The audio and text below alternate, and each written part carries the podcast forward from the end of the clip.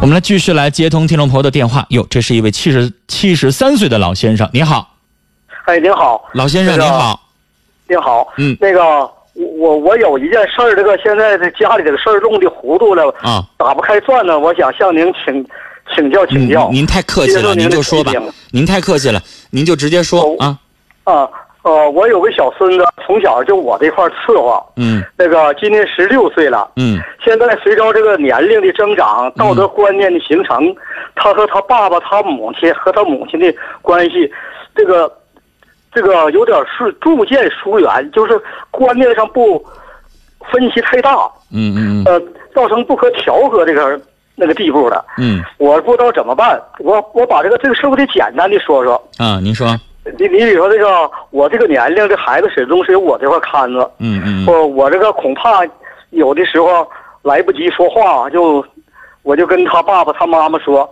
我说得让孩子学个专业，嗯就是毕业以后呢，这个不干他本行，他也得用这种思想也能指导他的工作，嗯别的工作。嗯他妈怎么说的呢？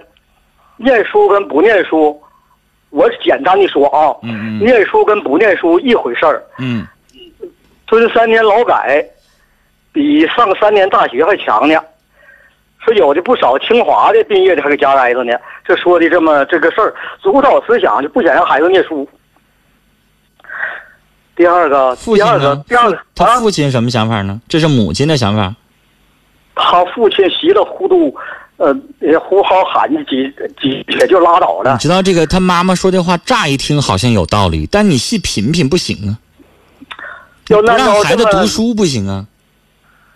按照这这个什么这个他们那种做法吧，早就不让这个孩子了。这个孩子这个跟这个原来给这块，就是我初二这一年，他这个呃他爸爸他妈看他来的，初一的之前全都是我看着来的。嗯嗯初二他们看了一年，那个你像他这个初一的时候的是数学、英语和语文都班级第一、第二的学生。嗯，呃，地理差一点呢，就排名呃第五、第七的，哎呀就往，下那那是。可造之才呀，得让他继续学呀。啊啊，挺好个小孩儿。嗯，那那那个，那咋还能不让念呢？他们看了一年呢？嗯，到期末孩子排名 三十一了，哎呀，学习成绩下降了。老师挺好，老师给我发信息，嗯完了我这个我就跟他说，我说我去吧，孩子跟不上了。嗯我这又看一看，嗯看一看也没恢复到原来那个程度。嗯嗯那个达到二十来名，二十多名，就这样。嗯。那你这次这个想想，那孩子要受他妈妈影响，成天就说他学习没用，那完了吗？不是吗？那能有劲头学习吗？对我也这么寻思。这我现在年龄也大，身体也不行，要高的天他爹妈跟前呢，把孩子整扔的，不的呢。你说我就像这个思想啊、见识啊，就像这个出土文物似的，对孩子也没有什么好的影响。但是老先生，最起码你有一个信念，让孩子坚定学习是正确的。你看刚才那个电话啊，我为什么说那位老先生他没你年纪大，他六十二岁哈，孙子十五岁，先后三次偷钱，偷钱干什么呢？啊。就是买手机，那就是玩儿，啊。对吧？那个孩子撒谎尿屁儿偷钱，那对于一个六十二岁老先生，爹妈离婚了，爹呢去去去找了一个，然后挣钱去了，妈呢没能耐，照顾不了孩子，还要甩给那个老爷子，那人老先生就觉得他照顾不了。因为刚才那位老先生你也听了，他的情况也不好，这最后剩一千块钱让孩子给偷走了，他还不知道日子怎么过呢，是吧？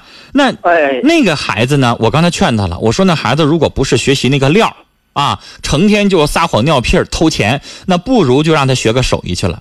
但是您这孩子不一样啊，您这孩子等于是本性非常好，学习成绩又非常好，让他爸妈给耽误了吗？不是，是不是啊？那老先生到您这儿呢，您呢？如果再给他看得紧点儿，虽然说您呢没法教这孩子，但是您能够多督促他，看得紧点儿，这孩子是个学习的料，别给耽误了。是个学习的料，就得让他学。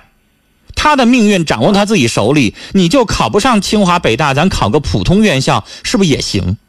普通院校咱以后那起点工作他也不一样啊，是吧你？看这个啊，这这这次这个他现在初三毕业了，啊，这个报考这个呃中考报考的时候，嗯，突然就就接到他爸爸来来个电话，一定让报考这个普通高中。也是我就没有办法了，原来是想报这个点高了，重点中学。不是能考重点中学，为什么不让考？还必须考普通高中，啥意思啊？哎呀，我细细细把这个事儿啥意思？重点中学收费高啊，还是啥意思啊？这个，我这个，我说还我说咱们到这个这个他在初中的时候是比较不错的一个呃初中学校。啊。我说咱们到这个学校来的目的不就是想上重点中学去对呀，不就是想考好中学吗？他爸爸这就不愿意了，把手机也摔摔了。完了我就去了。不是，我就不理解他儿子，你儿子咋想的呀？考重点中学，爸妈也跟着添光啊，怎么就还不让了呢？我就把这个事儿，我你知道有多少人为了让孩子能够进好学校，花点钱走后门求爷爷告奶奶的呀？是不是啊？哎，对，你咋还能不让孩子去呢？能上重点不让上重点，我怎么就纳了闷了？这当爸的也没正事儿，这干什么呢？这是？你你搁那个，我到他们那个店里头，他妈就跟我儿媳妇吧，我不能多说，只能点到为止啊。完了说非得报那个学校不可吗？就说指那个重点中学，不是正点中学为什么就不让？就是因为学费贵呀，还是咋的呀？那个他都没说完了，那个又说那报那个学校不行啊，就是指那个普通中学，报那个不行啊。干啥非得报普通中学呀？完了，最后我才知道，啊，他有两个哥哥，一个哥哥一个孩子都在初三，说跟他们一起来经管。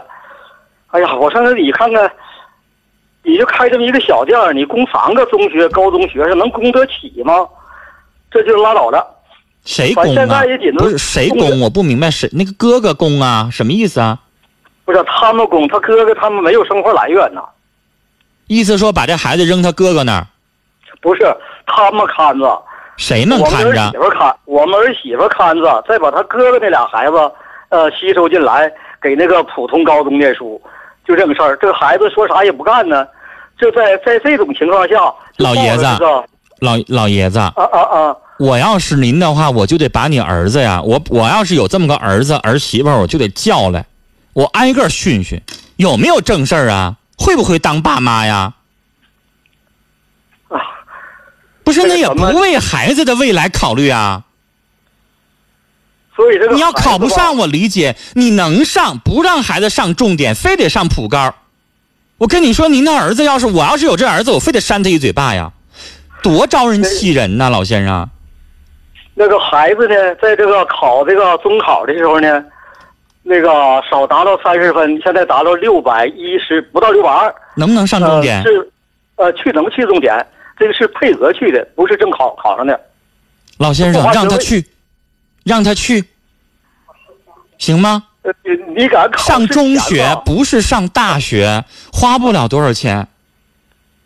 你你敢那个考试中考前二十五号不中考吗？啊。二十二号，他妈就跑了。我别说孩子这个心情也不好，你跑那个我就说跑跑了吧，那这完了再说吧，几天就回来了。嗯，呃，跑到哥哥家去了，反正一跑吧，连跑再接，再再给他哥哥，就接近两，我算的得接近两万块钱。我说一个小店一年里能剩多少钱？孩子也跟我说，说大概他母亲搭给他娘家点行，但是要有一个度。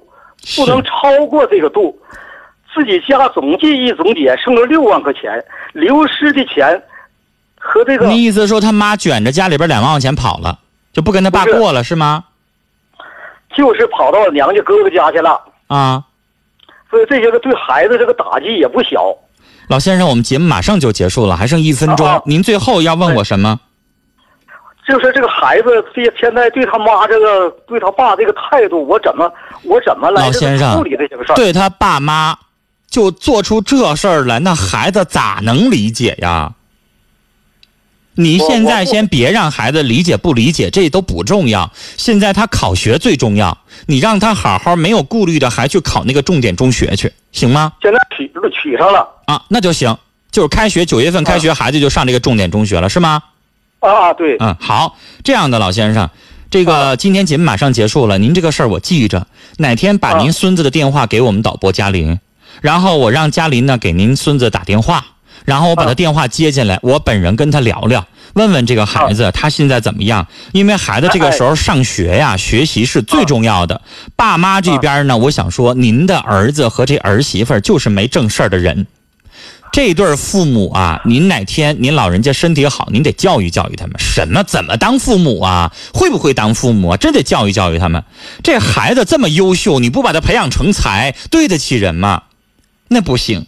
然后孩子这边呢，我想好好劝劝这孩子，让他能够别搭理那个父母哈。父母呢，毕竟是咱们的亲生父母，他们呢文化不高。啊，眼界不宽，看不透，有一些道理不懂，咱不跟他一般见识。孩子就好好学。您有一个非常非常非常善良和非常好的爷爷和奶奶，那就咱们就好好学。以后呢，上学这边爷爷奶奶会帮你收拾你爸妈，让他把这个学费供出来。哈，有正事儿，让孩子心里边没有任何的顾负担，让他好好上学就行了。上学就是他的第一要务，别的都不让他寻思，好不好？好啊，老先生，您这事儿我记着啊。您是鹤岗的王王老先生，是不是？哎，我让我们导播嘉林给您打电话，然后把您孙子电话要来，然后我跟他聊，好不好？哎，好。哎，好。